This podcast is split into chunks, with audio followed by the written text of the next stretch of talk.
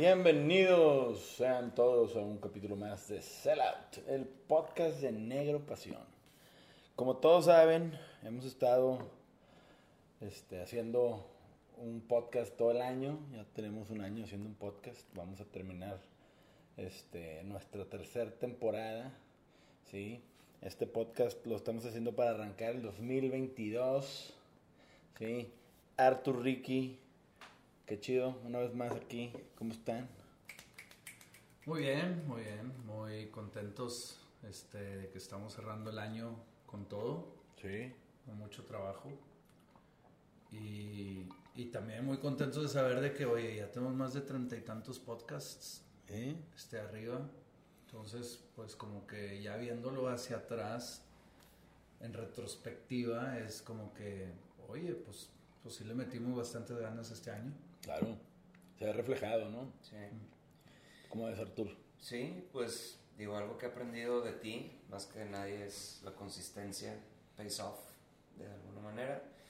Eh, hemos tenido todo tipo de invitados, yo creo que unos me sorprendieron, más, hubo un par de sorpresas ahí.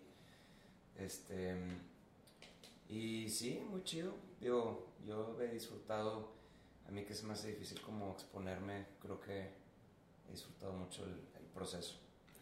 Sí, la neta, ha estado bien chido. Esta, quisimos hacer una dinámica diferente. Ahora, todos los meses vamos a tener tres diferentes shows. Sellout, como la gente ya lo conoce, nuestras entrevistas, muy enfocadas al negocio detrás de la música y las industrias creativas. ¿sí? Y por otro lado está el Sellout Live, que van a ser obviamente los conciertos que hacemos para empujar la escena, ¿sí? con todas nuestras bandas este, todos los artistas que pues, son parte aquí de la familia Negro Pasión.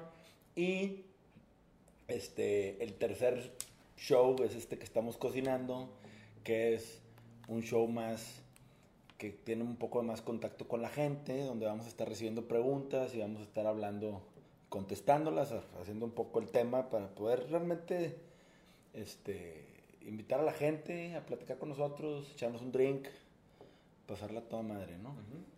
Este, entonces, pues vamos a dar por empezado. Estas son preguntas que mandaron ahí. Mandó la gente. Creo que es muy buena idea porque como que nunca, bueno, mucha gente no le pone atención a, la- a todas las todas las dudas que tiene la gente y nada más como que se van corrido, corrido y pues como que ahí es, es un buen momento de voltear y, y- y, pues contestar lo que... Yo creo que también está refrescante, sí, está refrescante como que eso, lo que dice Ricky, eh, como nuestro podcast es un poco de nicho, este, sé que mucha gente lo escucha eh, por, por lo que estamos haciendo y por quienes somos, pero últimamente es muy de nicho, ¿no? De industria musical y de... Pero creo que aquí nos podemos desviar un poquito, ¿no? Claro. Tirar, tirar más guasa. Totalmente. Sí, y pues la verdad es que agradecemos, tuvimos un montón de preguntas, ojalá podamos cubrir el mayor número de ellas. Este, voy a decir el nombre de la persona que manda la pregunta y su pregunta y a quién va dirigida, ¿no? Este, vamos a empezar con la primera. La mandó Zapito Facha. Ok, Zapito. ¿Qué es eso? mm, Su username. ¿Ok? Y dice, ¿de dónde aprendió Ricky los gritos guturales? Ah, Ricky. caray. Aprender a... Oye, sí es cierto, güey. Aprender a gritar. Sí, yo en algún punto cuando me traumé de que no podía gritar, de que quería yo, según yo, metalear, me metí en un wormhole de YouTube a ver cómo se grita y me di cuenta que los gritos no vienen del, del estómago, son, Sí, son como... ¿no? Sí, todo es de la garganta. Bueno, yo he leído muchas técnicas después de que no sabía gritar. Este, Te jodiste la garganta, no te Sí, operaron, es que en el Paratico de Desprecio fueron un chingo de gritos, en un chingo de rolas, porque no sabíamos que iba a pegar. Y luego de repente pegamos y estás tocando todos los fines de semana, estás gritando todos los fines de semana. Y yo no sabía gritar y obviamente me jodí. Como a los dos años, Inserten aquí audio. este, me jodí y pues lo que pasa es que las cuerdas vocales, haz de cuenta que cuando las esfuerzas demasiado, se les hace una cortadita. Y en esa cortadita se hace un callito. Y ese callito se llama pólipo. O no tiene otro nombre también, pero bueno. El caso es que ese, esa bolita, ese callito no deja. Eso sí. Más Sí, o o sea, tus cuerdas son así. Ok. Y esa, esa bolita no deja que, que cierren las cuerdas. Ah, lo estuvo ronco. Yo estuve todo ronco toda la carrera. Bueno, no, no, después de acuerdo, carrera. güey. Yo hablaba bien, bien ronco. Güey, es, es- esta madre, o sea, me acuerdo que este güey lo conocí, lo conocí ronco. O sea, él siempre traía una voz como de crudo, güey, de estar crudo, de... Y de repente un Como día... cualquier viernes de, Eh, de los últimos años. Pero así estuviste varios años, güey, no ¿Sí? sé, que dos años, y un Fácil. día de repente llegó con una voz de... Hola, ¿cómo estás? ya como, como niño otra vez. Sí. Sí, entonces me pasó eso y luego me operó un doctor, me quitó ese callito y me dijo que tenía que ir con un foniatra para que me enseñaran a respirar para poder sacar aire mientras hacía los gritos. Total, no le hice caso, seguíamos de gira y me volvió a operar. Este, y ahora sí ya le hice caso la segunda vez, fui con el foniatra, me enseñó todo lo del diafragma y la respiración y cómo soltar el aire. Este, y después de esas tres clases nunca me he vuelto a poner ronco en mi vida. Entonces, vale la pena escuchar a los profesionales. Claro, Hay güey. muchos videos de YouTube, busquen por ahí. ¿Por qué le estoy hablando ahí como si fuera la cámara? Es el micro, güey. Ah, otra cosa. Pero volteé a ver de que, chavos, Hay hay una técnica, hay una técnica por la que pueden empezar que se llama vocal fry. El vocal fry es que el- es el... Empiezas así y luego le empiezas a soltar más aire, más aire, más aire, más aire hasta que ah, hasta que ya puedes hacer un poco más de Ah, intensidad con el vocal fry, pero pues tienes que practicar mucho y sin que te lastimes, pero bueno, Tiene su chiste, chavos. tiene su chiste. Sí. Saludos, este, suerte con sus gritos. No griten tanto, hombre, no se Sí, enojen. no se enojen. Este, por otro lado, Virgilio González nos pregunta, ¿cuál fue o ha sido la parte más difícil de abrir una tienda de merch?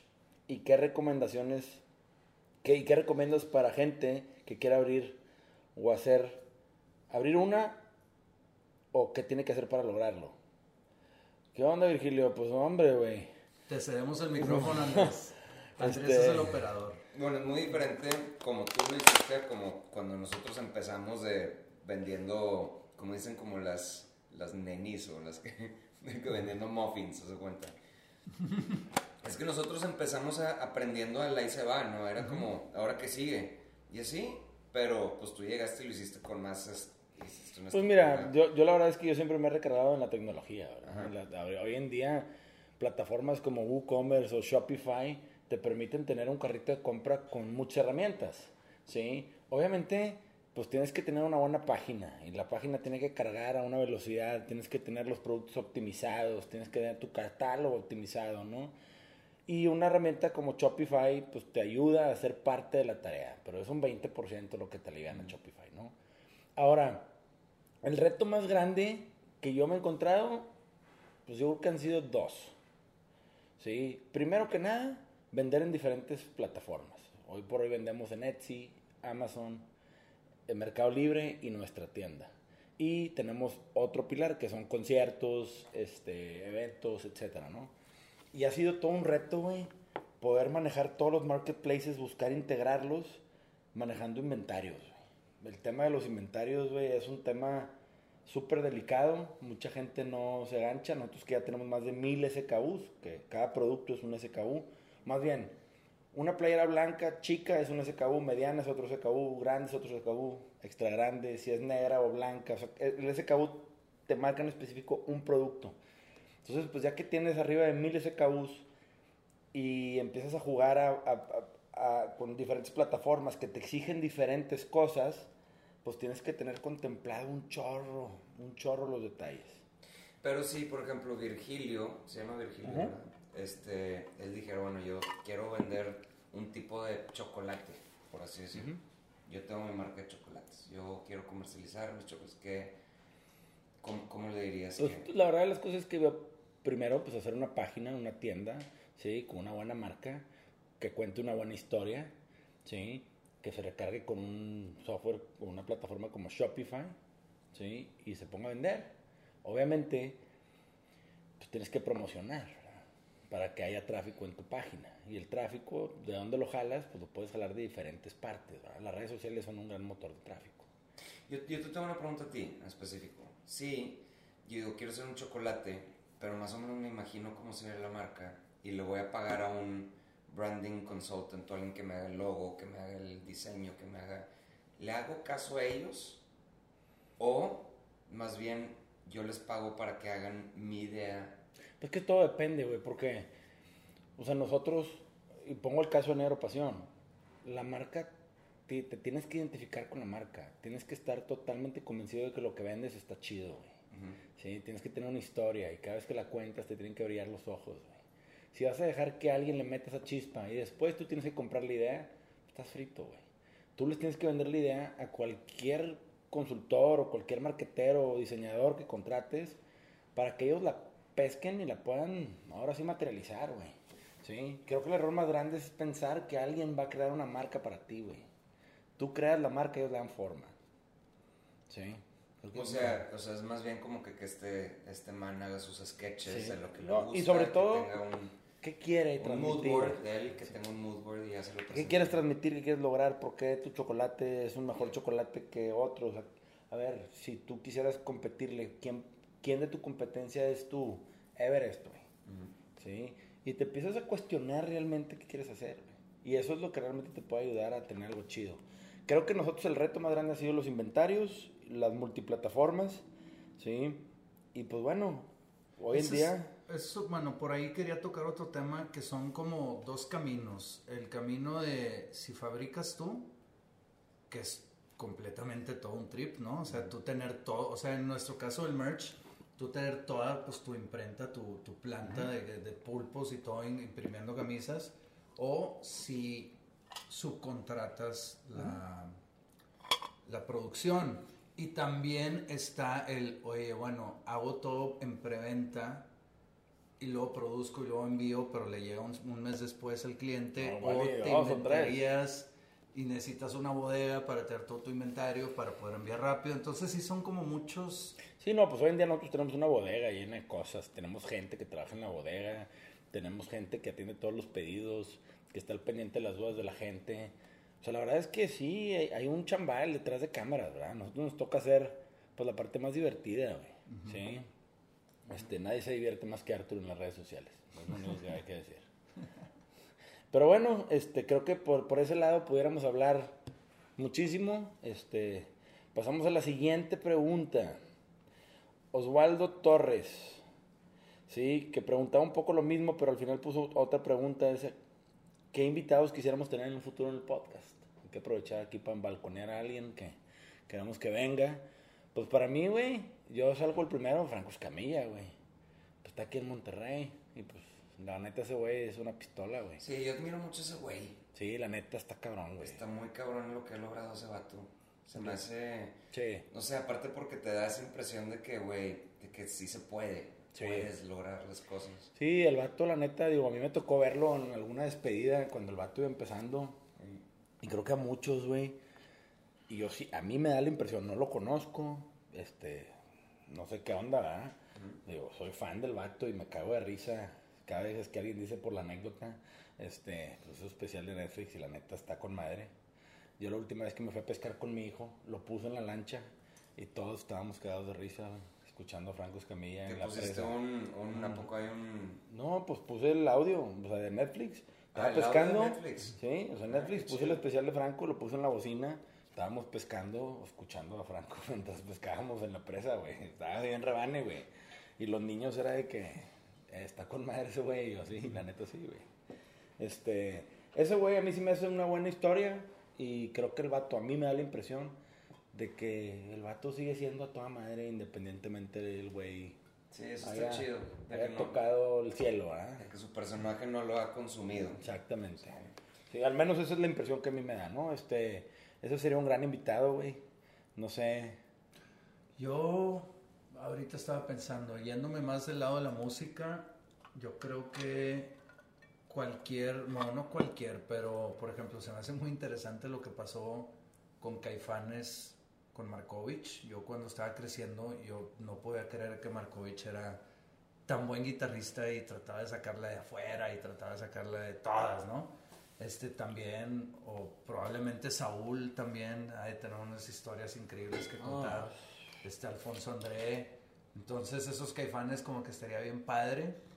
Y pues, por ejemplo, también alguien que, que quisiéramos sería Alex Lora, ¿verdad? Sí. También que tiene unos, tener unas No, historias. bueno, con eso se armaría una guasa tremenda, güey. Sí, el Alex Lora, la neta, pues sí, la neta chido, ahí lo tenemos en la lista y creo que con él se nos va a hacer.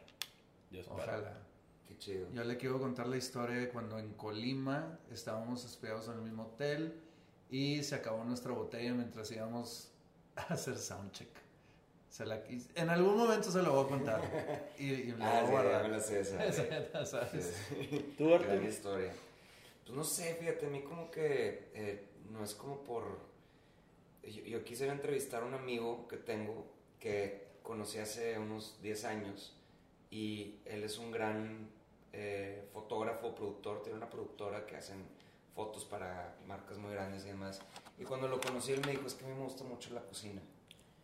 Y, y que era su sueño y demás. Y, vi poco a poco cómo empezó a cumplir su sueño. Ahorita tiene un gran restaurante es, que se llama Cara de Vaca. Y a mí se me hace bien interesante, güey, la historia de este vato y de cómo alguien cambió completamente de giro en su negocio y todavía mantiene los dos negocios, pero se me hace muy interesante y quisiera, este, a veces es muy difícil que te digan la verdad un artista porque todo el arte es a base de percepción, entonces Claro. ¿Cuántas veces no nos ha tocado en Sellout que nos dicen borren tal, Ujú. tal parto, lo que sea, porque pues no, son cosas que, que no, o sea, no, no se debería, no debería escuchar un público porque pues no, no, no es para ellos, ¿sabes? Entonces, yo creo que, que sí, como que eso se me hace muy interesante, hay, hay- hay mucha gente interesante, sí que quisiera traer al podcast como para darlos a conocer y sus procesos y por, los, por lo que tuvieron que pasar. Claro. ¿No? Digo, suena medio aburrido porque pues no es, no es gente famosa. Dice aquí. Espérame, espérame, antes de eso. Por cierto, ahorita que hablabas del cara de vaca, aparte de que está muy bueno, ahí fue donde legalmente Nos hicimos socios. nos hicimos socios los Ah, tres. es cierto, es cierto. Entonces, a ver si tenemos que volver Ah, claro. pronto. sí. No, pues es un pedón, qué bárbaro, güey. Sí, sí, wow. Comimos y cenamos. Y cenamos ahí, así. Ahí. gran- ahí, ahí se consolidó la, la sociedad esta. Y sí, pues gran lugar. Se vuelve un a invitar. Nos pregunta Moncock. Así como se oye. ¿Por qué a Arthur le maman las cosas minis? No, es que, no, es que la, la verdad, siendo sincero, me burlo de las mujeres que se ponen en ese plan cuando ven algo mini. Entonces me estoy burlando como de las mujeres, mis amigas que siempre ven algo chico y dicen, oh, es que bebé, no mames, no, no". Y hablan Entonces, así, levantan la voz de que... Ajá, le van- "Ah". O sea, entonces es como el, nada más, la mayoría de ver algo chico es como, "Oh", que hacen como un, y ya, es todo. Y si están chidas las cosas de esa parte, Sí, claro. sí están, sí están, sí están bien verdes. Desde su punto de vista, ¿cuál es el sentido de la vida? Arturo, por favor, contesta. Nos manda Armando G. Armando G, ¿Cuál es el sentido de la vida, Arturo? eh, la vida no tiene sentido, para nada. La vida, el sentido es el que tú le das. Tú tienes que, entonces más vale que le des un Buen sentido de todo, ¿eh? Yo estoy bien de acuerdo contigo. Yo también veo la vida y ya sé que no me preguntó a mí. Eh, Pero, pero yo lo veo como que somos un, o sea, estamos en una transición nada más. Vives y mueres y eres una transición que, o sea, es, es, Sí. es muy irrelevante para como que el cosmos, ¿no? Entonces, Nada significa nada, uno viene como humano aquí a sufrir un poco, tratas de hacer lo mejor que puedes, lo mejor que puedes hacer es ser agradecido, ayudarle a tu prójimo y vámonos a la verga. exacto. todo. Bien dicho. No, güey, la neta es que. Yo estoy bien de acuerdo con eso, de La vida no tiene sentido. Las cosas pasan por una pinche extraña razón. Hay cosas que suceden que no deberían de suceder, pero suceden, güey. Está bien complicada la pregunta. Yo para mí es, güey, el sentido se lo pones tú, como dices, y pues tratas de hacer lo mejor con lo que, con lo que tienes, güey. Porque últimamente pues nada, vamos a vivir una vez. Y Sí, pues claro. estamos aquí por corto tiempo, güey. Sea, nosotros ya en los 40, sí, ya cruzando los 40, pues, güey, pues el tiempo que nos quede es el tiempo que nos quede, ¿verdad? Ya no hay más que seguir pedaleando, y haz algo que te, te guste, cabrón. Estaba escuchando en un podcast que si, que si el, el- si imagínate que quisieras ver la humanidad, son, llevamos que como unos 20 mil años de humanidad, algo así, es nada, güey. Si lo ves como si cada familiar tuyo durara 100 años, ¿no? De que tu papá, tu abuelo, tal, te lo empiezan a dar en puntos de, hay 10 personas atrás de ti, de la última vez que su- sucedió tal en la historia. Dices, es nada, güey, fue hace nada, fue hace bien poquito. Entonces, realmente es algo muy transitorio esto, como dice Ricky. Y, pues, güey, ya, güey, no se sientan culpables, pásenla bien. Yo quiero recomendar un libro a ¿quién? ¿Cómo se llama? ¿Cómo se llama? Ah. Moncock. No, no, Armando, ese es Armando. Armando. El Armando, Moncock, hay- esa es otra cosa, pero no era el nombre. Ok, Armando, hay un libro bien chingón de un budista que se llama Thich Nhat Hanh, que se llama No Death, No Fear, no muerte, no miedo. Este, que es un librito así, que te hace como liberarte del miedo de la muerte, y eso le puede ayudar a darle sentido a la vida. Está chido, está chido, chido. Hay otro que yo recomiendo que se llama Already Free. Ya, ¿Cómo? Already Free. Already free. Already free. Aquí otra pregunta de Leo, que dice, esta es para Ricky y Arturo, nada más. Sí, a mí mándenme la chingada. está bien. No hay pedo. Hagan un taller de composición. Apuesto que muchos fans de ustedes somos músicos y queremos ser como ustedes. Chido, mm, nadie quiere ser como yo, está bien, no hay pedo. Este, Ricky y Arturo harían un taller de composición. No. Exactamente. No, yo, yo había, le había prometido al chef que vino a hacer un podcast aquí hace poco. Marcelo Treviño. Marcelo Treviño, que no hablamos, hablamos, no hablamos mucho de lo de Luchador Audio, que es esta plataforma que voy a sacar, pero este, quedé en algún punto de, de hacer una onda de composición con él. O sea, como un masterclass que ya lo hemos platicado, para mí no son clases, es más entretenimiento, es nada más como para empaparte el proceso de la gente. Entonces, saqué ahí unas sesiones de las de Ego Pop, porque se me perdieron las otras, las de, de Somnofobia. Entonces, pues más bien como enseñar cómo trabajé dentro de la compu con eso y Chido. pues eso, güey. Pero bueno, si quieren cosas de panda y así, pues Ricky está haciendo lo del bajo de dame más bass, no, ya no le llamas así, ¿verdad? Sí, bueno, pues X. Es que hiciste el dame más vas. Ujú. Y luego, pues siempre sacado de repente le entra en la onda de Sí, agarrar el bajo y ponerse a grabarse. Este güey es mucho de. Yo lo veo como su. Anda estresado el muñeco. Y Sí, nomás se pone a darle un rato, se graba. Y la neta, eso el top 10 que hizo de Panda estuvo chido. Sí, Recordar gente es le vivir, gustó. güey. A la gente le gustó, la Claro, neta. güey. Pero sí, composición, pues yo la verdad soy más como composición en mi instrumento. Yo no, no soy como Arturo, como que, que son de que la composición global de la canción. producción de eso. más. Esta pregunta que viene de Han Krauden. Han Krauden. ¿Cómo administrar ingresos como artista, artista independiente tomando en cuenta la vida adulta y que en México ya no hay pensiones? Ay, güey. Qué profundo, Krauden. Este, ¿cómo administrar ingresos como artista independiente? Pues, güey, no gastes más de lo que ganas, güey, ya. Eh, esa es la regla de oro, güey. Sí, oro. Si ganas 10 y gastas 11, pues o sea, en salud te vas a, te vas a dar la No, chingada, güey. tienes que saber de dónde viene cada cosa, dó- dónde, o sea, son muchos diferentes tipos de regalías, de dónde están viniendo, este, cuánto estás promediando, tienes que saber cuánto estás ganando Claro. para saber cuánto gastar. ¿Cuánto puedes gastar? Y, Exacto. ¿Y cuáles son realmente tú el, o sea, porque al final del día son las regalías, están los shows, ¿sí? Y güey, Pero solamente como, yo diría, cuenta solamente lo que puedes controlar, más o menos, porque no sé tú, pero yo las regalías de lo que nos llega de Panda y todo eso, no lo tengo contabilizado porque lo, lo veo como un extra. Yo, O sea, yo igual, yo igual. Si es como un extra, es como algo que nos, que nos llega y dices, que, ah, qué padre. Entonces, mejor verlo Es- como una sorpresa, Sí, porque aparte varía un chingo. porque varía mucho. Entonces, no, y aparte este, varía mucho y también las pagan a tiempos o que las, las juntan y las pagan una sola vez y, y a veces no tienes control de cuándo va a pasar, güey.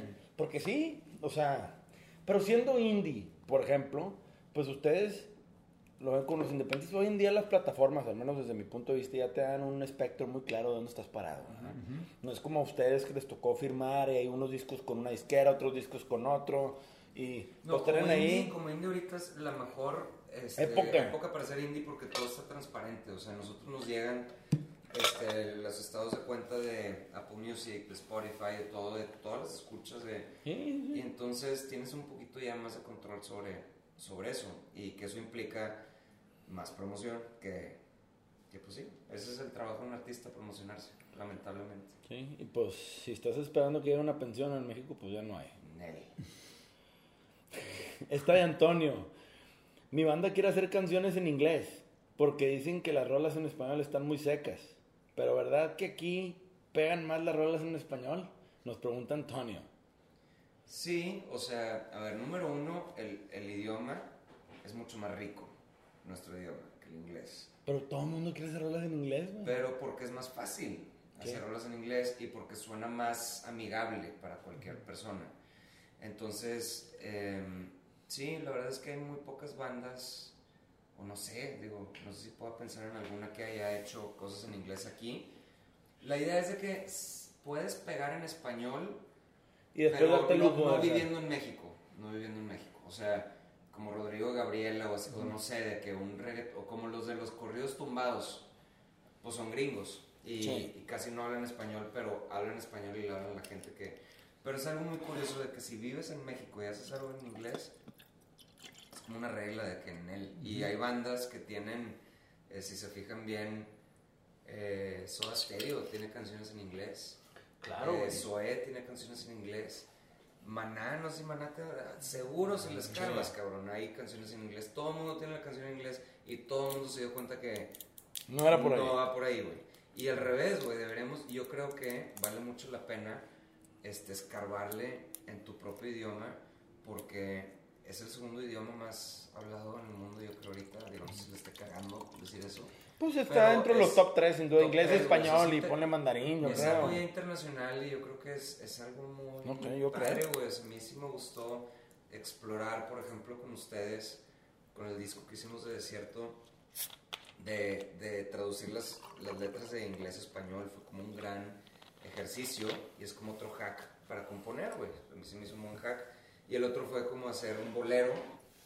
Dije de que, ah, pues escribir en español de la manera romántica de antes, pues también está chido. O sea, es como que búscale y encuéntrale tu propia onda y va a estar, va a estar mejor en español que en inglés. Yo lo que quiero aportar antes de que sigas es que ahorita más que nunca decídete por el español porque el español está en un boom musical en el mundo. Ya, ya escuchas a gente de Estados Unidos y de todo el mundo que, que, que son fans de música en español. Entonces, ahorita más que nunca es donde, cuan- cuando, tienes que componer en español. Tienen dos preguntas para Ricky. La primera, la manda Andrés Farías. Ricky, porque estás muy guapo. Güey, Andrés Farías, no sé, pero basta. basta. Estás No poniendo celoso. puedo más. Te estás poniendo celoso. Bueno, no, ya, volvemos a la realidad. Charles Ville. Pregunta para Ricky. ¿Cuántos bajos tienes? ¿Cuál es el que más has usado? ¿Y cuál es un bajo que te gustaría tener? Tengo cuatro, cuatro bajos. Uno, el primero que tuve fue el que ahorita tienes tú, el que me regaló mi tío Raúl Chapa. No me lo Este, quites, porfa. No, no, no, no, está bien. Mientras me lo cuides, Sí, no hay bronca. está muy bien cuidado. es un Fender, bueno, X. Es un no voy a decir cuál, es un P-Bass del setenta y tantos, suena increíble. Y luego compré un Jazz Bass de Fender también, este, por ahí del 2001, en backstage aquí en Gonzalitos. Y ese es el que más he usado. El verde, Sin duda. el color Que es pistache. gris, sí, es, plata. es- es más plata. Pla- ah, ya sé cuál. De repente con la luz se ve así como medio verdezón, pero es plata. Y luego el tercero fue uno que me regaló Gibson, que se llama Money Bass. Que era como Sí. tu repuesto, ¿no? Era como mi repuesto, el que llevaba ahí como de repente. Y el último fue uno que me regaló Fender, que es un Fender Deluxe americano, que está increíble también, que es activo y pasivo con el switch y todo, y trae un chingo de cosas. Pero prefiero el gris. Oye, ¿cuál es el que trae la X de panda? Es el último, el Deluxe. El que te dio Fender. El Te lo dio con la Fender. X. Sí. No, no, no, me lo dio todo. Yo lo pedí todo negro y se lo llevé a Kike Farías, Custom-Painter. Ajá. Sí, es una pistola es, es una pistola y él le puso la X así con brillantina y se ve increíble.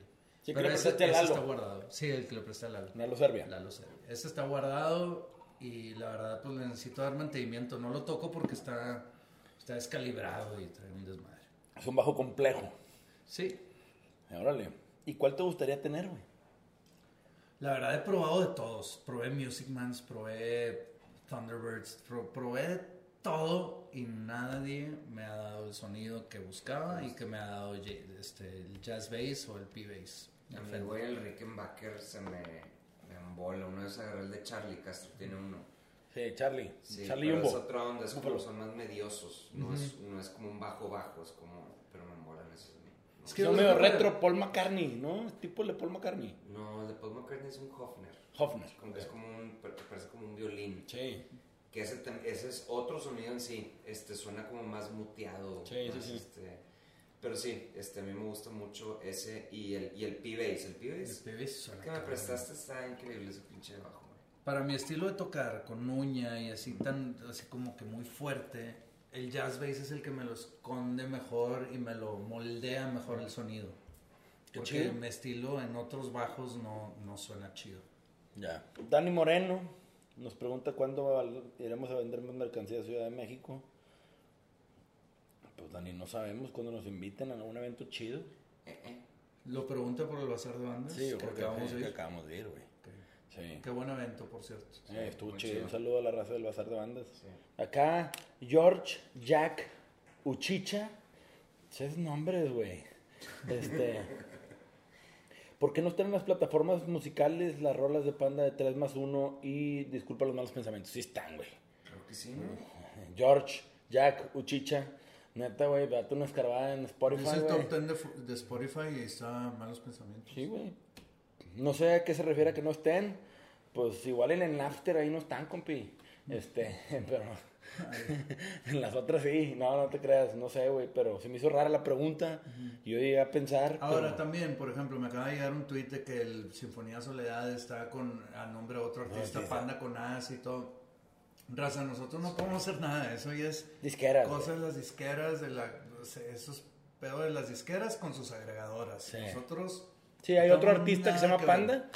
Y yo lo vi el tweet, me metí a ver qué pedo.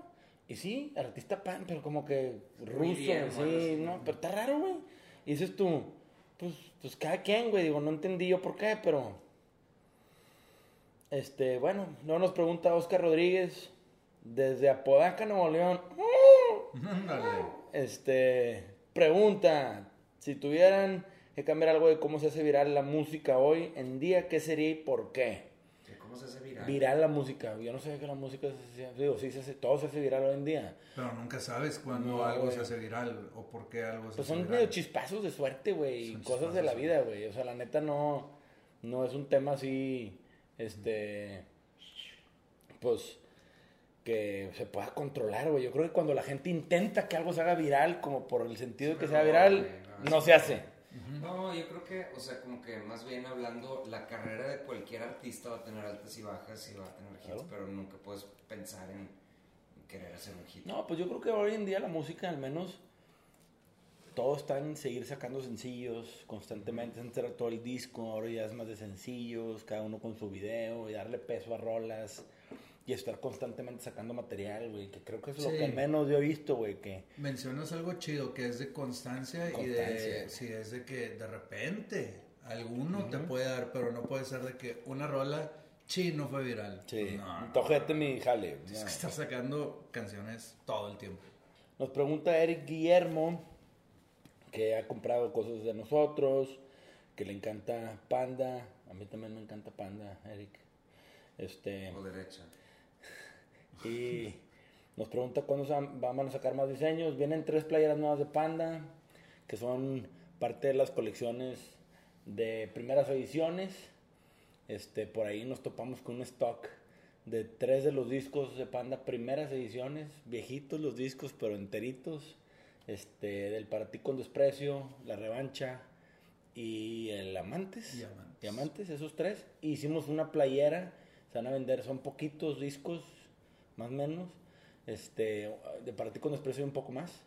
Este, y se van a vender junto con la playera en combo, así como sacamos el Sinfonía con el póster. Entonces, vienen tres diseños, van a estar chidos. Eric, para que te pongas trucha. Este. Y pues prácticamente estas son las, las preguntas este, chidas de, de la raza. Este, ahorita pues yo lo que quería hacer era pues antes de, de despedirnos, poder platicar un poco nosotros, ¿qué onda? ¿Cuál fue la gran sorpresa?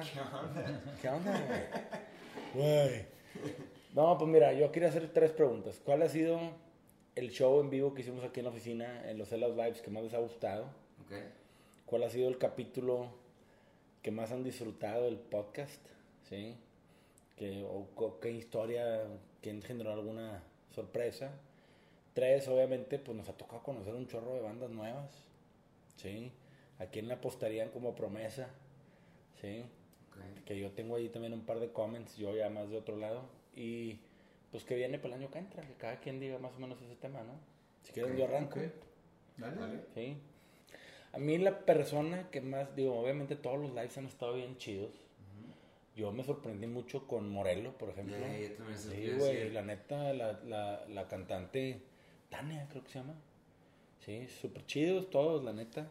Pero se rifaron, güey. Ese ha sido mi favorito, sí. La neta. También vi que Campuzano no desafinó una sola vez, güey. Le avisamos Este me impresionó el güey más afinado. Más afinado todos, güey. El güey cantó con madre. Este, saludos al campo. Este, obviamente, güey, pues nos faltan hacer un chingo más, ¿verdad? También Priscila Orfanos, güey. Cosa tan chido. espectacular, güey. La Y neta. también Sánchez, digo, no por ser fanboy así, pero me gustan mucho sus canciones. sus Sí, el canciones vato es una máquina, güey. Yo nunca había visto Efelante, aquí fue la primera vez Mm. y no mames, me voló Sí, los sesos. también o sea, gran banda. escuchar a Pony de que se oían todo el piso, el- su voz, o sea, No, no, güey. No, no, potente. el vato le. No, se rifaron. Esos morros, la neta, eso para mí. todo. esos vatos para mí son promesa bien cabrón. Si le siguen así, güey. La neta, güey. El Pablo y el Favo. puta, gran bajista, tocan gran cabrón. guitarristas. O sea, la neta, con ellos. Sin duda, o sea, hablando musicalmente, creo que son los mejores músicos que, que tenemos en la tienda, aparte de los Claxons, yo creo, ¿no? Sí, Por ahí, güey. También, por ejemplo, los Mississippi Queens son puro musicazo. Sí, sí, también. Esos vatos también, también pesados en temas musicales. Pero también yo creo que, pues no conocemos así a todos. Los que han venido, yo creo que a tocar, para mí, obviamente, Morelo fue la sorpresa. La neta yo no los conocía, no escuché una rola, yo los escuché ahí y fue como que, órale. Sí, wow. Y ya traigo un par de rolillas en mi playlist y la neta está chido. Este, Campuzano, que dije, este güey no ha tocado en todo el año, güey. Va a llegar, güey, madres, cabrón. Sí, si yo le pregunto, oye, ¿que, que cantas todos los días? Y él, no, sí, sí canto todos los días. Ah, ¿Qué? bueno. Pues a huevo. Este, de, de- de promesas hay unas bandas que a mí me gustan mucho la música que hacen como Era de Oro y Primera, Primavera me Club, güey. mucho, Está con madre, güey. Los batidos, esos, qué buena vibra Y, traen, y me gusta mucho, o sea, la vibra que traen como estéticamente, el branding y todo lo que traen, se me hace muy, Sí, está muy chido. Sí. Sí, yo, yo veo que Felante, güey, va a ser una, una gran banda en unos O sea, son una gran banda, pero van a llegar a Sí, lugares, sí. si siguen igual, van a llegar a lugares muy... También. Luisa Vox, que llegó nada más con su guitarra en chinga, órale, pum. Sí, tipo Ay, Tony True, güey, que sí. son... Ah, pero Tony no se vale, Sí. haciendo eso toda la vida. ¿no? No, ese güey es pinche Tony. Cachirul, güey. Sí. Este-. Sí, pero lo hizo también bien rifada. Me tocó irla a ver al Indie Rocks en México, que andaba allá y me dio una vuelta al show, que fue un día antes del show, este, de Pepe en el Pepsi, que me tocó ir. Y la neta lo hice y yo dije, güey, qué buen pinche show, cabrón. Muy buena. Y de, y de, por ejemplo, de podcasts que hemos hecho, podcasts. Pues mira, güey, a mí un podcast que yo disfruté mucho fue con Celser, güey. Sí, La neta, güey, porque hablamos de puras cosas que a lo mejor yo me identifico, que pues temas de los sueños, la depresión, la ansiedad, y que dices, hoy en pandemia estuvieron a flor de piel esos temas, güey. Sí. Estuvo chido. Otro que, digo, los primeros, güey. Jonás, güey, pues ese vato es un rebane y cuenta muy buenas historias el vato. Y como que ese güey se ha rolado en todos los barrios, ¿verdad? Sí. Y por otro lado, pues los Jumbo, güey. Charlie Flippy, qué tipazos. Sí, la vibra No, de esos vatos es la vibra del Charlie siempre. Charlie, pendejo. Ese vato le güey. quieres dar un abrazo de que al chile ven más seguido y la verga. Sí, sí, sí. No mames, A mí, el que, a mí el que me sorprendió ya después, ya con- cuando tenemos todo el setup, fue el que hicimos hace poco con Nayo, que no sé, o sea, Nayo como que se me hace tan, tan raro como, como las redes percibes a la gente de cierta manera o te dan cierta parte de ellos, pero cuando tú los conoces es otra experiencia por completo. Igual, igual con, con Neto, por ejemplo, Neto de Serbia, en sus redes no me cae tan bien. Pero en persona es como Otro la pedo. persona más amable y más a toda madre del mundo y más chida, güey, ¿sabes? Con eso, güey, también la pasamos bien chido con Bien Neto y Lalo. chido, Estuvo sí. bien chingón, güey. El Ah, pinche. Neto a mí también me cayó cabrón, güey. Yo pensé que era más mamilas y no, güey, no mames, nada que ver, güey. Ahora, toda ¿sí madre. o no con el que más se han cagado risa fue con Rodrigo Weiss? No, güey, yo te digo una cosa. el el de El de Weiss Genitalica. bueno. El gallo de Genitalica y Ese con es- pliego. ese estuvo chido. Pliego. Pliego Ese también, no mames, güey. Yo estaba que no me podía dejar de reír, güey. Wise, la neta, sí trae muy buen rebane. Y la neta, este, el vato, güey, nomás no te puedes dejar de reír todas las burradas, güey. Pero, güey, el gallo de Genitalica, güey, estábamos cagados de risa, güey. Y pues también el pliego, Pliego, no, no güey. tiene filtro, No tiene filtro, güey. No tiene filtro. No, no, el vato, ay, compadre, no, el vato Ay, no, más- padre, yo que no, no fui al, col- al colegio. mi mamá, como me dice mi mamá, mijo, usted es burro, mijo, usted es burro. El vato, pues sí, mamá, soy bien pinche burro, mamá. Y tú dices, güey, no mames, este pedo está pasando, güey. Güey, qué pedo con este güey. Y pinche tipazo, güey, el vato, güey, bien buena onda, güey. Pero yo creo que no nos ha tocado un podcast culero, güey. O sea, a mí de repente me han preguntado, eh, güey, ¿no ha llegado alguien? Pues obviamente, güey, es como el gallo, Wise, Pliego, que son un de risa, ¿sí? Y te topas otro güey como Seltzer, serio, más tranquilón, hablando de temas más oscurones. O un Chetes, que ese güey es un artista, güey, en todo el sentido, güey. Sí, Chetes a mí también me sorprendió de que se abrió cabrón. Cabrón, güey. Y el vato aparte, güey, yo siempre había considerado que dices, güey, es un artistota, güey. Y sí, porque le gusta el proceso de hacer No, las es un cosas pinche artesano pinche- ese sí. güey. De yo grabo así en vivo y Sí, o el sea, jue- vato. juega el juego del artista porque se lo piden, de, pero, pero él está en el estudio haciendo... A mí sí me figuró el típico pintor de neta, de esos güeyes que siguen manejando un proceso artesanal, pero con toda la mano, de esos güeyes que dices, puta, no hay cosa más perfecta en ese proceso que los viejos de antes que lo hacían bien, ¿no? Esa fue la impresión que me llevé y pinche vato buen pedo. Yo, yo con él pensé que íbamos a batallar mucho a platicar porque es bien serio y no, güey, estuvo con madre, Sí. güey. Y la neta nos cagamos de risa. Llegué a la cueva. ¿Qué tal No las, mames. las historias de Misael, Misael, Rococó? no, bueno, güey. No, mames. Yo desde ahí me quito la gorra, cabrón. Pinche panteón, güey. Güey, ¿qué tal las tres fechas? Tres No, fechas, tres foros soles. No, no, no. El misa. Aparte, güey, ese pedo es caso de negocios de Harvard, güey. O sea, el caso de Panteón Rococo. Como le decían en Europa, Rococo. Este, güey, no mames, güey. O sea, Increíbles Chile. cosas que hemos aprendido y que nos han No, no, contado, no, güey. Y luego, pues obviamente el Jay, güey, que ese güey, la neta, güey, cómo nos cagamos de risa de que hice un proyecto, los odio. Después de que se separó Fobia la primera vez. Es un pan de Dios Güey, ese güey. No mames. Aparte, ese güey, para que veas también, pinche arti Ese güey nació estar arriba de un escenario, güey. Sí, no, no, y no, y aparte, pues es un businessman, o sea, es como más, ¿No? más, este, el güey conoce su negocio y lo que tiene que hacer, güey. Lo sabe exprimir, güey. Sí, No, me da un chingo de risa que ese vato ha de tener un closet de un kilómetro, güey, porque el vato no ha repetido una playera ni unos zapatos en 20 años. Güey, ¿qué tal, ¿qué tal Celia, güey? Estuvo bien chido de Celia, Sí, que tenía años de no verla, güey. Y luego, y güey, tú estabas tan intenso, te lo juro. Yo, yo pensé, dije, güey, le va a cagar la madre esta vieja, güey. Andrés, güey, porque anda bien intenso como pregunta, haciéndole preguntas y al revés. Dice que creo que te quiere más ahorita a ti que a mí, güey. Eh, güey, en no, vez de, güey, "¿Dónde pues es que la neta- Andrés y la madre. Y No, la vieja, la neta, fue sorpresa y fue a toda es madre. un amor, güey. Es un no, amor. no. Y se me hace la vieja más auténtica, güey. Güey, qué pedo que le piden su caca en Instagram, güey. La gente es de que mándame un pedazo de tu caca Sí, en sí, Instagram. estuvo muy curioso. Güey, eso, nunca había visto algo tan nasty y reírme tanto al mismo tiempo, güey. No mames, la neta la vieja es súper raza, güey. Yo la neta dije, güey, esta morra es súper raza, güey. Y, güey, nos la pasamos con madre, luego nos fuimos a cenar con ella. Y, güey, la plática, nos estábamos cagados de risa, güey. Y, pues, la neta, este, estuvo chido, güey. Yo me llevé una gran sorpresa porque, güey, también, volvemos a lo mismo, la tele o los medios te pintan a la gente de una manera que igual y Pues, nada que ver, pues es que es lo que te digo, o sea, es un negocio de percepción. percepción, Nuestro claro. podcast se llama Sellout como para tratar de incentivar a la gente que habla un poquito de cuando se venden y demás, pero pues que está difícil, güey, o sea, porque últimamente tu negocio se trata de, se trata de, pues, güey, de, no decir siempre toda la verdad, güey, ¿sabes? O sea, no toda la verdad, sino controlar la narrativa.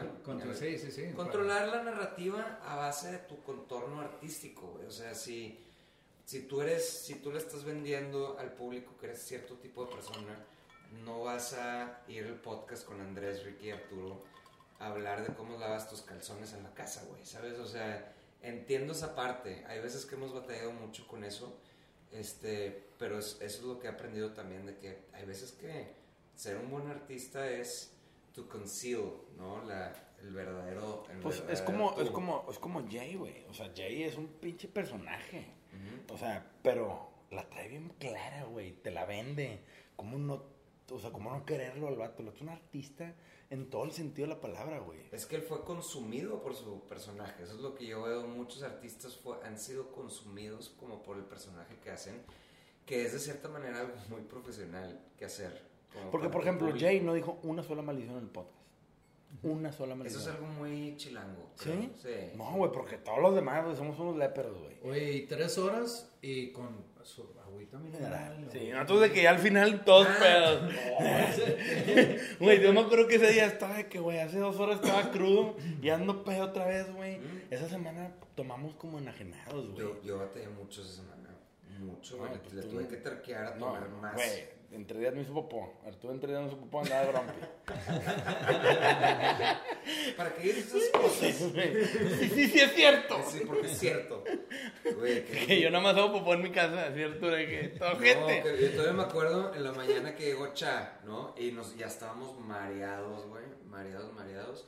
Porque, a ver, desde el primer día, nuestro primer... Primero, fue Celia. Fue, no, el primer... ¿Sí? ¿Fue Celia? Fue Celia. Porque el chef nos, nos canceló última hora. Ah, saludos a Ronnie Raji, Shalom. Shalom. Ahí date con tus amigos famosos del momento. Pero pues acá estamos nosotros. ¿Ok? Sí, ¿no? Este, nos quedó medio mal ahí, Aaron, pero pues nos vemos después. Este, y...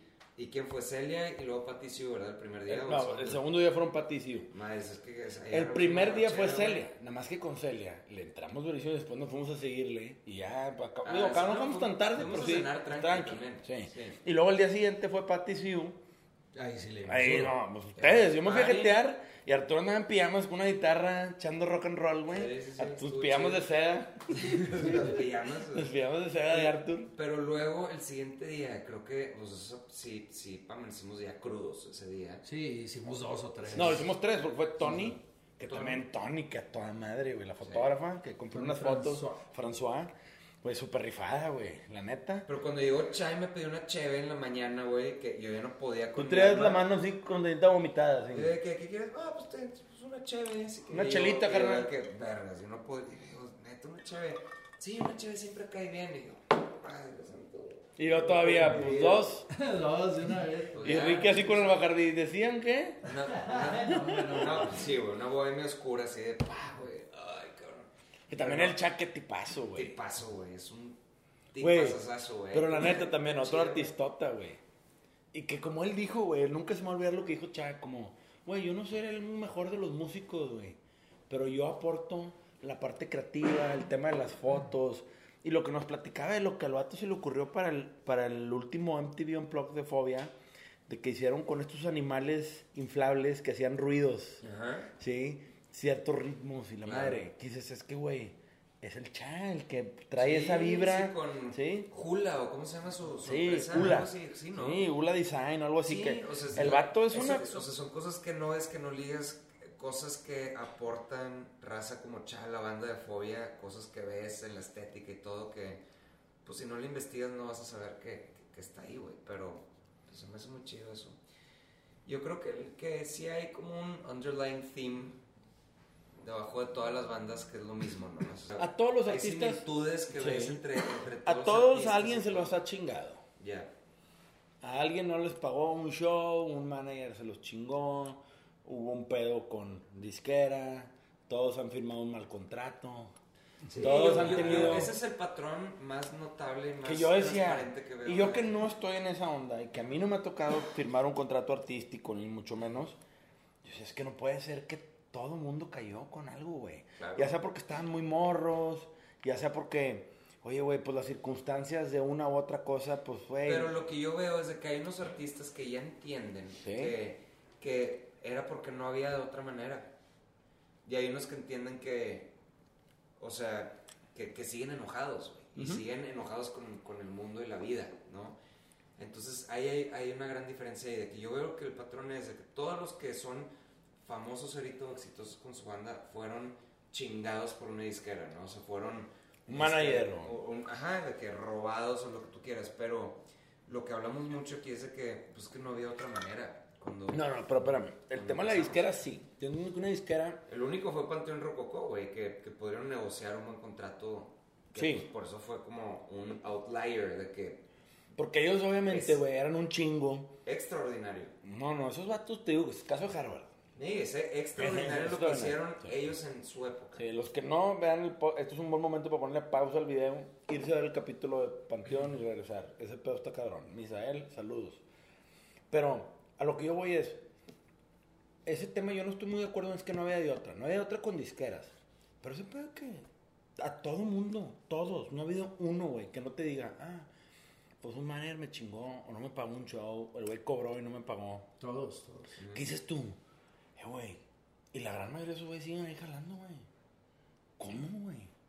No, no mames, en cualquier empresa, pues te chingarían y estarías... Estaban rebotando por disqueras también, o sea, es- ah, este era el que era el almacenista de Sony y ahora está acá de, en Warner de no sé qué, o sea, como que se andaban brinque, o sea, como Yo lo que no- mucho.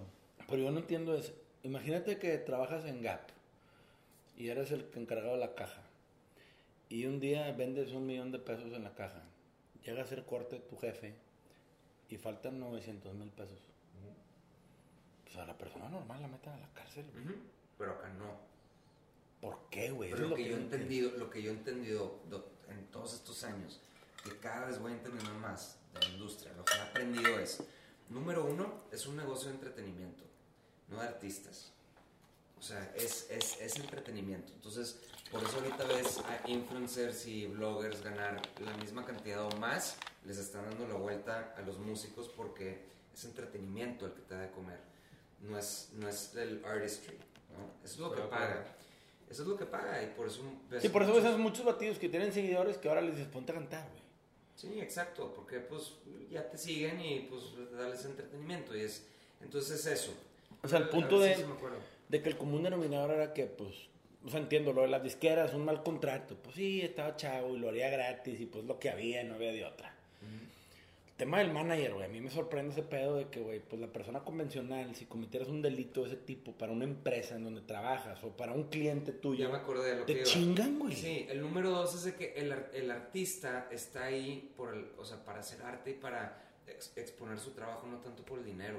O sea, lo que yo veo es que les, les importa más este, el ser reconocidos que la lana. Entonces, mientras hay algún tipo de dinero, no se quejan. Pero los, los que ya se dan cuenta 15 años después de la cantidad de dinero que, de las que fueron robados, ahí se empiezan a quejar. Otra de las cosas que, es que yo también me he dado cuenta, que, estoy sorprendido. La cantidad de piratería. Que hay alrededor de la mercancía, güey. Hay toda una mafia, güey. Ese pedo está cabrón. También, digo, nosotros hemos tumbado a algunos vendedores piratas a través de, pues, las reglas que van marcando pues, los diferentes mercados, como Amazon, que tiene una ley antipiratería hermosa, güey, que nosotros agradecemos mucho, güey, que nos cuidan. Pero, por ejemplo, Mercado Libre acaba de sacar una convocatoria donde convocaron a las 100 marcas más pirateadas del mundo que tienen pedos de piratería en Mercado Libre. ¿sí? Y van a hacer un esfuerzo con Mercado Libre y nosotros- yo me acabo de apuntar a esa iniciativa. Ah, qué chido. Porque la marca que más piratean de las que tenemos nosotros es Panda y luego División. Sí, tercera el Aragán. O sea, y pues la neta no está chido, güey, porque pues últimamente es una marca, es un activo que pertenece a alguien, güey. Y mucha gente lo ve como que, ay, bueno, pues yo las hago. Pues entiendo que sean fans, pero si se declaran fans, hagan las cosas bien. Es como decir, bueno, Exacto, sí. o sea, no te puedes salir a robar la propiedad intelectual de alguien y decir, no, pero es que es mi, yo soy fan. Una cosa es que tú agarres imprimas una foto de aquí de los señores y la tengas en tu cuarto y digas chido, una fan o la madre, o que hagas un case de celular para ti, Que tu uso lucres, personal, que lucres a que te dediques a vender las fotos de ustedes. Espérate, güey, o sea, ese Sí, pedo es donde yo creo que hay una mala percepción porque mucha gente dice, no, pues, pues, pues aquí. Como si fuéramos avariciosos Sí. los artistas de que, ay, güey, qué, qué bañados que se quieran, se quieran este, colgar de su marca. Pues claro que me voy a colgar, pues es mi marca, güey. Es No, mi, cabrón, ustedes es de hicieron lo que panda. Vivimos, güey, ese, ¿sabes? O Sí, sea, ah, y, y como todo, a mí me da mucha risa, güey, esas actitudes de la gente de, ah, tienen hambre. Ah, cabrón. ¿Y qué, güey? Si ellos construyeron una marca y ellos, hablo de ustedes cuatro, ¿no? Panda, ¿sí? Pues construyó una marca enorme. ¿Por qué no? O sea, es como si a mí me dicen que después de 16 años con mi agencia, ah, pues sigue lucrando. Pues para eso lo hice, cabrón. Pues para lucrar, pues, ¿verdad? sí, güey. Para pues, tragar. Es lo mismo que una taquería, güey, o que el, es que ¿por qué estás anunciando tu taquería? Pues porque, güey, quiero que vayan más clientes y ya, güey, eso sí de sencillo. Sí, pero yo, yo sigo sin entender que es una de mis cuestionantes, es por qué a la gente... Es, es un tema de México, güey. Es un Sí, tema que es- es he muy leído mexicano. mucho de eso. ¿Por qué a la gente le caga que al prójimo le vaya bien?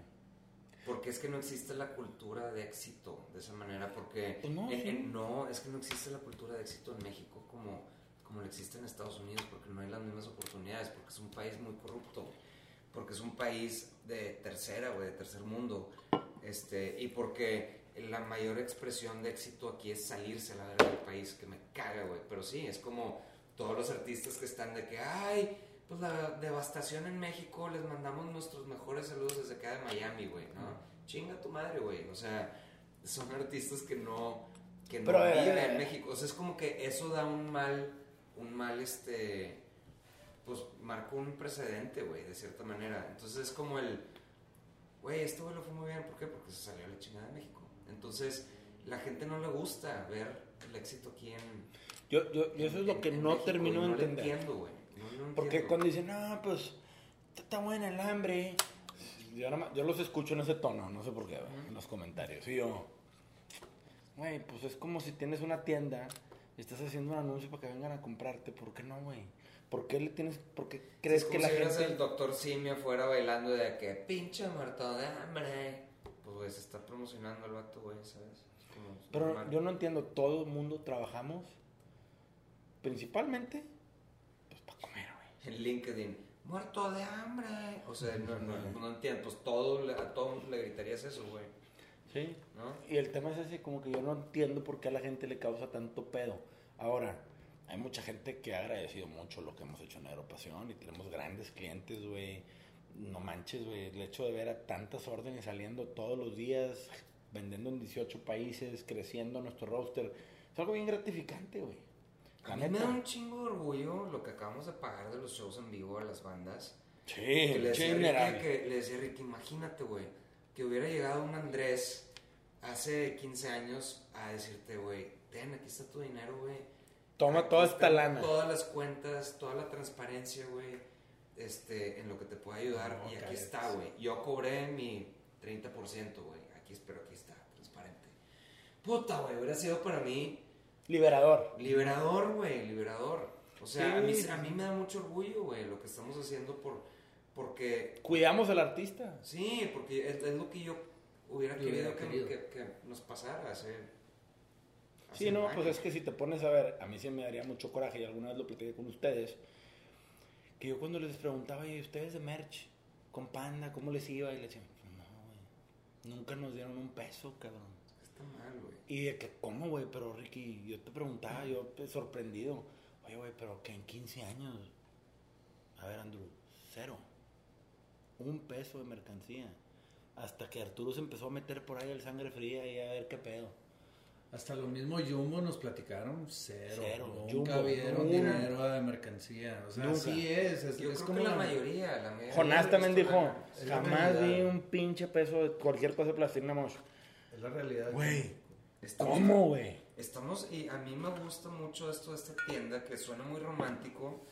Pero Estamos cambiando la industria. Estamos tratando de hacer industria, deja tú, o sea, haciéndola porque, porque la industria de los piratas, güey, la estamos tratando de Ordenar. dárselos a sus rightful owners, o sea, la propiedad es de los artistas, o esta propiedad es de los artistas, debería el dinero de ir hacia ellos. Entonces, a mí se me hace... Güey, en Estados Unidos, güey.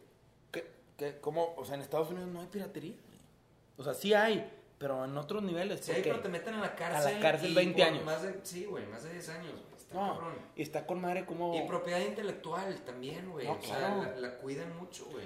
Sí, no, no, Entonces, este, a mí se me hace algo muy padre lo que estamos haciendo. Parece ser imposible, güey, pero... Hemos yo sé- logrado un chingo. sí, hemos logrado un chingo, vamos poco a poco, y yo sé que sí podemos. Yo- o sea, en algún punto donde alguna banda, no por quererle decir chica o lo que sea, pero donde alguna banda que tengamos en la tienda, verlos crecer y que en algún momento de sus vidas puedan decir, ¿sabes qué? Yo me dedico nada más a esto, güey. Yo me dedico a mi marca, sea por ejemplo Efelante, o sea lo que sea, y que ellos puedan tener hijos y que los hijos puedan seguir viviendo de esa marca que hicieron. Pues también se me haría algo como... Sí, pues como chido. Panda, güey. Panda es una gran marca que, güey, con todo y que la banda está en un break indefinido, güey, hay un gran cariño de mucha gente, güey. Y eso es algo bien chingón que se creó por muchos años. ¿Por qué no darle a esa gente que quiere algo? Mercancía oficial que impacte a todos. Mucha gente nos tira caca, nah, pues no le pagan regalías. A Pepe, a Cro, a Arturo y a Ricky. Se le pagan y a. Modic, y a Y a Modic, y todo, a todo, y un, y un Lanal, y por eso también a veces, este, pues las, salen las cosas como tienen que salir, güey, pero a mí se me hace también muy chingón de que, por ejemplo, yo si fuera, yo soy muy fan de 311, por ejemplo, yo batallaba mucho para conseguir una buena playera de ellos, güey. Entonces, si, si existiera como ahorita la tienda oficial, pues yo hubiera comprado algo, que es lo que les estamos tratando de ofrecer también a los fans, aquí un, un canal directo, güey, donde conseguir Sí. las cosas, güey. Yo creo que para cerrar, ¿qué viene el 2022? Pues viene más contenido, Sellout, Sellout Live y este nuevo formato de Sellout que vamos a hacer aquí en el bar de las oficinas de Negro Pasión. Aquí está nuestro estudio, ¿verdad? Enfrente. Pero Vienen cuatro proyectos alternos grandes. grandes, cuatro proyectos grandes alternos. Uno de ellos que para mí, puta, creo que va a ser un, un big winner. Dos de ellos que a mí me gusta mucho, ya les iremos contando. Vienen cuatro proyectos alternos de nosotros. Este, pues traemos también un roster de bandas y marcas nuevas que van a entrar el próximo año a Negro Pasión. Y pues seguiremos consolidándonos. Hay un plan, alguien nos preguntaba, oye, pues es el envío de Estados Unidos está bien caro. Pues desgraciadamente nosotros no ponemos las tarifas de los envíos, eso lo ponen las empresas. Desgraciadamente tenemos que contratar empresas que nos aseguren que las cosas lleguen y a veces sale un poco más caro. Ya estamos trabajando con Amazon Estados Unidos para hacer algunas cosas con ellos y poder vender a través de Amazon siendo hasta Prime, que eso nos daría, pues lo que algunos nos comentaron, pues una mejor ventaja competitiva. Pero sobre todo, nosotros siempre vamos a ser fieles a la causa que es vender, más bien, nuestra causa que es conectar a las bandas, artistas, podcasteros, luchadores, deportistas, comediantes, artistas en general, con sus fans a través de mercancía oficial y grandes experiencias. Y pues bueno, este es nuestro segundo año operando realmente bien y nos, nos esperan muchas cosas bien chidas. Y la neta es que hay negro pasión para rato. Este, ya estoy en clases de batería. Ya, ya estoy en clases de batería. No, sí, salud por, salud por 12 años más, mínimo, unos, o sea, nos faltan ahí unos 10, ponte 10 unos años. 10, 10 años más de seguirle talechando para lograr lo que realmente queremos. Y pues sí, güey, no sé Yo- qué más quieren agregar. Yo quisiera agregar que este 2022 le echen un chingo de ganas. Cuenten con nosotros que nosotros le vamos a echar un chingo de ganas. Y espero que tengan un año muy bonito. Sí, Sí, voy, voy a sonar éxitos. muy, sí, muchos éxitos voy a sonar, se los recomiendo. Voy a sonar muy Nacho y Antada en decirles que crean en sí mismos, pero sí, este, sí es muy importante que, que crean en sí mismos. Nacho tenía que estar en tu conversación, Sí, güey. sí. Saluda a Nacho. Saludo Nachito, pero sí, crean en sí mismos en lo que, en lo que pueden hacer. Este, lo único limitante son ustedes mismos. Este, si no pueden, agárrense unos buenos socios. Así, Circle of Prey. Ah, Espero que no hay cringe. no hay cringe. Esto sí, igual lo cortamos. No. chicos. Pero bueno, saludo a todos, felices fiestas. Nos vemos ya en el 2022. Verga, 2022. Y Chido. chido. ¡Vámonos!